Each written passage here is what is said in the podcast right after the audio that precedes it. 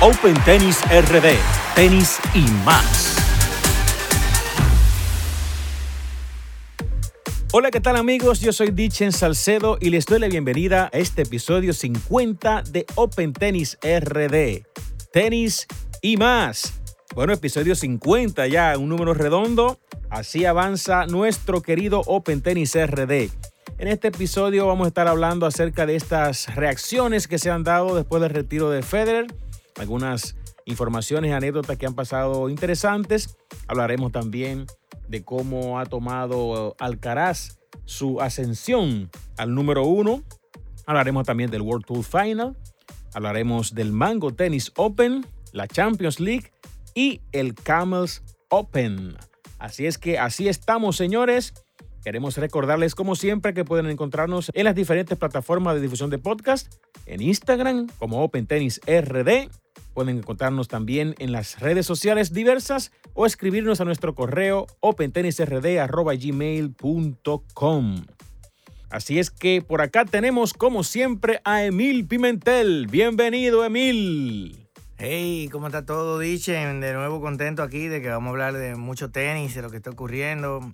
Años bien activos de mucho uh, movimiento tenístico y los últimos meses han sido bien, bien, bien fuertes. ya entrando en la recta final, ¿eh? Taca, entrando en la recta final del año. Ya finalizando este tour que ha estado bastante interesante con noticias eh, buenas y un poco tristes por otro lado con este retiro de Federer. Vamos a arrancar de una vez a hablar de eso, del retiro de Federer. Ya hace unos días vimos cómo Federer hizo un retiro en su Labor Cup, bastante, bastante emotivo, en donde casi todos tiramos nuestra lagrimita. Tú tiraste tu, tu lloradita, ¿sí o no? Full, full, no, fue un momento muy, muy, muy, muy, muy, para lo que hemos, somos fanáticos de Federer toda la vida, muy fuerte, verlo así, quebrarse. Sí. Pierden ese partido que lo tuvieron. Fue bien, bien emocionante y bien difícil ver, saber ya que uno no lo va a tener en otra competencia jugando por, por grandes cosas fue bien nostálgico para, nosotros ver ese momento. Oye, Mil, y, fíjate que Federer hasta en su último, eh, eh, en su último juego, en su último acto, nos deja una lección. Eh, es increíble. Él decide buscar a su mayor rival, el que le prácticamente le imposibilitó alcanzar tal vez cinco, seis, siete títulos más grandes, para finalizar con él jugando un partido de dobles con imágenes hasta agarrado de manos, llorando y Nadal también. Fue un momento realmente especial con una enseñanza en donde se, se puede hablar de que el tenis todavía sigue siendo un deporte de caballeros, un deporte bonito, en donde este tipo de gestos pues nos dejan una lección para las nuevas generaciones de que no todo es pues las cosas negativas. Vimos hasta Djokovic que tiró su lagrimita que no se veía a, la clara, pero luego se vieron unos videos y una foto donde Djokovic también estuvo, estuvo conmovido cuando vio a la familia de Federer, Emil. Sí, no, el mismo Djokovic. Él no se conmovió tanto como los demás, pero sí le dio el momento. Nadal sí se quebró. Para mí Nadal tal vez se está viendo cerca de ahí ya. Sí. Y dirá, ese momento me está llegando y voy a vivir eso. Y le llegó toda esa nostalgia. Y a los jóvenes que también, porque también hay que decir la verdad eh, todo el mundo ahí en la despedida de Federer, en un evento para él, todo el mundo puesto ahí. O sea, tal vez no todos van a tener esa despedida. No, no, no, no, no. Así, Djokovic Nadal tal vez no sea tan así. Tal vez Nadal pudiera ser, llama a Federer y todo, pero como la de Federer, el mismo Djokovic dijo en una entrevista el otro día que cuando él se quiere retirar, quiere algo parecido a lo que vio de Federer. Pero no sabemos si va a ser no. ni siquiera así. No, eso, eso, eso es impredecible, obviamente. Hay que ver el momento y todo lo demás. Sí. Bueno, pues pasemos entonces a hablar de Alcaraz. Solamente un comentario que la presión aparentemente le cayó encima porque ser número uno tan rápido y ya en su primer partido como número uno pierde de una vez en primera ronda. De un lucky loser como Gofam. Ay, ay, ay, ay, ay, Porque Gofam había perdido la cual y ese torneo. Sí. Se mete de lucky loser y viene y le gana Alcaraz. Sí, estos muchachos todavía no entiendo cómo es que y entonces le, alega que, que cansado, que, que mucho torneo, que, pero por Dios, 19 años. bueno, vamos a decir que todavía está tan jovencito que pudiera en un año a lo mejor interesar un poquito estas cositas con la madurez, porque es madurez lo que le falta, ¿eh? Porque tenis tiene de más. No, tiene mucho tenis. Tenis tiene de más. Entonces vamos a hablar acerca del World Tour Final. Bueno, Vemos ya que tenemos ya cinco clasificados. Cuéntanos. Tenemos al Caraz ya asegurado, tenemos a Nadal asegurado, tenemos a Casper Ruud asegurado, Tisipa asegurado y Novak Djokovic asegurado. Tenemos se- esos cinco Que clasificados. Djokovic ya. estaba sin clasificar, ¿eh? Sí, pero parece que le exigen una cantidad mínima de puntos Sí. más haber ganado Wimbledon. Claro. Le asegura ya, porque él tiene 2.700 puntos, está en la posición 10, pero al parecer con lo de Wimbledon y esa cantidad de puntos, ya él está asegurado porque él está marcado como asegurado. Entonces quedan tres posiciones donde están peleando Medvedev, Rublev, Taylor Free y Feli Aliasime. Son los que están más cerca, esos cuatro. Ah, hoy dijo Kirgio que está puesto para tratar de clasificar. Mira dónde está Sí, Kyrgios. Kirill dice que está puesto, está en el puesto 18, Uf, pero él sabe que hay un Master 1000. está lejos. Sí, porque Medvedev tiene 3.500 y pico. Eh, Rublev tiene 3.200. A lo que mal pudiera alcanzar si se frizaran y no hacen más nada es a Taylor Free y a Feli. Feli está jugando en Florencia. Taylor Free acaba de ganar Sí. Tokio. Entonces Kirill tuviera que ganar, yo no sé si él va a jugar Basilea o, o, o Viena, no sé cuál de los dos. Él debiera que ganar uno de esos dos y ganar París. Sí. Pa' ver, pa' ver. Está jugando muy Y bien. ¿eh? tal vez, no, no, él está jugando bien, pero se viene retirando en Tokio, que hubiera sido un buen torneo para él frenar Fricks Sí. y él meterse más cerca, pero se tuvo que retirar porque estaba malo. Y hay que ver si Medvedev con la lesión que tiene va a poder ir. Sí, sí, sí, porque se retiró ahí. Ajá, y eh, dice que, que un mes se arregla Sí, y en un mes está eso ahí. Eso está raro. Eso hay que verlo, si eso está raro. Entonces, ahí hay que ver, hasta ahora esos cuatro están compitiendo. Refrescame, ¿dónde está Sinner en esa posición? Cine está en la posición 13. Ah, está Cine cerca. está más cerca, pero yo no lo vi jugando ninguno de estos No, no jugó, ahora ni Astana qué lo vi ni lo vi en... Él va a jugar Basilea. Ah, pues ahí puede ser que Sinner Y venga. Si también. hace un buen Basilea y hace un buen París, Sinner pudiera estar en la pelea. Muy que bien. sería un buen jugador ahí. Sí, sí, tremendo, tremendo. Sí. Bueno, pues vamos a continuar hablando acerca del tenis local, si te parece bien. El Camels Open está ya en su fase final. Cuéntanos cómo va el Camels, que ya está en las finales. ¿Cómo es el asunto? Bueno, el Camel Open ya hoy tienen un día de descanso que le dieron a todos sus finalistas de cara al- a la final que tienen el día de mañana. El día de mañana tienen cuatro finales, son cuatro categorías. Tienen la final de la división, ellos le llaman el Camel, lo tienen un 2, 3, 4, el Camel 4.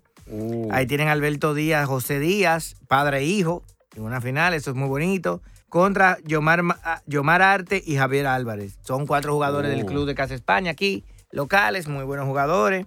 Después tienen en la final femenina a Nicole Antón y Sara Jiménez, dos muy buenas jugadoras, contra Laurilán Guzmán y Sandra Morales.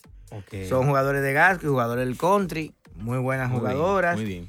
En, la, en el Camel 1 tienen la final a Raimundo Félix, Santiago Cepeda, dos pro muy buenos. Y José de Moya y Michael Alfaro también, dos jugadores de muy alto nivel.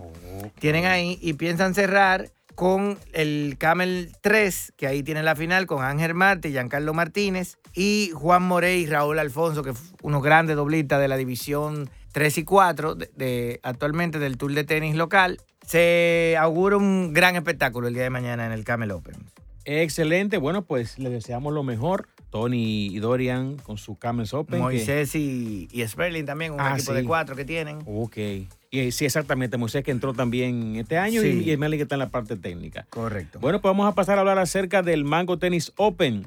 El Mango Tennis Open, este evento arranca ya ahora el 13, este mismo jueves 13, ya mismo, del 13 al 27 de octubre, en el Club de Empleados Claro. Es un evento que entra ya en su, tercer, en su tercera edición eh, y es un evento muy bonito que concita la atención de, toda la comunidad tenística. Tenemos hasta este momento una muy buena eh, afluencia de jugadores que han decidido participar, superando la cantidad del año pasado. Y estamos eh, muy entusiasmados, yo en la parte dirigencial y tú en la parte técnica, que está como director técnico del evento. Estamos muy contentos.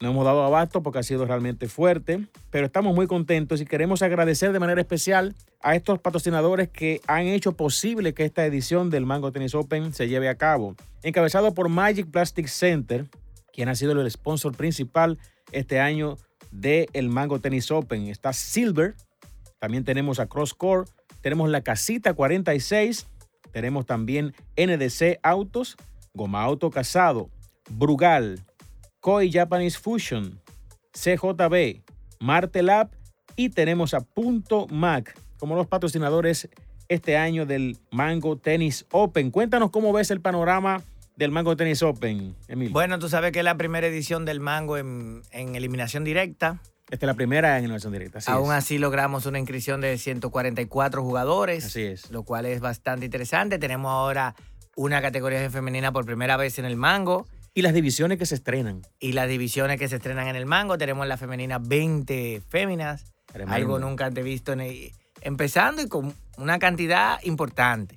Después la demás categoría tenemos 124 jugadores entre la División 2 y la División 7 masculino, eh, siendo creo que la categoría 5, que tiene la cantidad mayor de jugadores, que tiene alrededor de 30 y algo de jugadores, y donde yo veo en esos cuadros que se han generado una competencia bien, bien pareja. Va a haber mucho partido interesante y cerrado en el Mango este año ya en las instalaciones del Club de Empleados de Claro. Bueno, así es. Eh, le reiteramos la invitación a el Mango Tennis Open desde el jueves 13 de ahora de octubre hasta el 27. A partir de las 6 de la tarde estaremos allí celebrando los partidos en este nuevo formato que ha cautivado también a toda la comunidad tenística, que son las divisiones, en donde ya vemos partidos apretados, partidos contendidos desde el mismo primer día. No se sabe dónde está el dinero porque en cualquier momento el preferido puede perder porque está batallando con uno que está prácticamente a su mismo nivel. Y el subestimado da la sorpresa. Y el subestimado da la sorpresa porque está cerca. No es como antes que teníamos una diferencia a veces muy marcada entre uno y otro. Así es que le invitamos a que pasen por allá. Vamos a tener brindis de Brugal, vamos a tener varias amenidades por ahí que ofrecerle a todos ustedes. Así que por allá los esperamos. Va a haber, es bueno indicar de aquí en el podcast, dice, se va a hacer la entrega de los ticheras ya ese día y se va a tomar la foto de cada jugador. Por lo cual, los jugadores asistir ese día para que puedan tener su foto, porque es el único día que vamos a tomar la foto de perfil del jugador. Así es, muy importante esto y que lleguen temprano para poder hacer las fotos eh, temprano y que puedan buscar su t-shirt y podamos ir al back panel de entrevistas. Hay dos back panels que siempre utilizamos en el Mango, que es un back panel general y un back panel de entrevistas. Pasan al back panel de entrevistas y ahí le hacemos su fotico bien bonita a todos para que queden bonitos en todas las publicaciones que se realizan en el Mango Tennis Open. También por acá tenemos la Champions League. La Champions League que se va, que ya se está celebrando. ¿Cómo, cómo, cómo ves esto? Cuéntanos, Emil. Bueno, también pareja la Champions en todas las divisiones que se están practicando ahora. Se está jugando mucho, mucha, muchos tie peleados, 6-4, mucho tie donde hay partidos tie break, donde hay partidos peleados, inclusive con habiendo una categoría superior, una categoría debajo. Para mí ha sido una champion muy equilibrada en las tres divisiones donde está y que está tiene moviéndose el mundo del tenis completo todos los días. Tenemos tres ligas simultáneas que están, están corriéndose y están las tres muy activas. esa, categoría de las seis y las siete han dado realmente un ejemplo de lo que es entrega, dedicación y entusiasmo en la Champions. Que agregaron las mujeres también. sí, sí, con, la rama femenina. Está creciendo la rama femenina. Bueno, pues entonces hasta aquí hemos, tenemos las informaciones principales de lo que es el podcast, pero antes queremos también refrescar los torneos que nos quedan pendientes en este año internacionalmente hablando. Tenemos eh, del 24 de octubre al 30 de octubre Viena. Tenemos Basilea del 24 al 30 también de octubre simultáneamente. Tendremos luego París, Bercy, que es del 31 de octubre al 13 de noviembre. Tenemos las ATP Finals del 13 al 20 de noviembre. Y eso es lo que tenemos en el Tour Internacional y sabemos que ya el Mango Tennis Open es ahora del 13 al 27 de octubre. Así es que este episodio corto ha sido para llevarles estas informaciones eh, en este episodio 50. En el 51 traeremos más informaciones interesantes y un poquito más de contenido para poder mantenerlos informados. Así que gracias Emil por esta compañía nueva vez. Siempre, siempre a la orden, Liche. Señores, hasta aquí el episodio 50 de Open Tennis RD. Tenis y más. Hasta la próxima, amigos.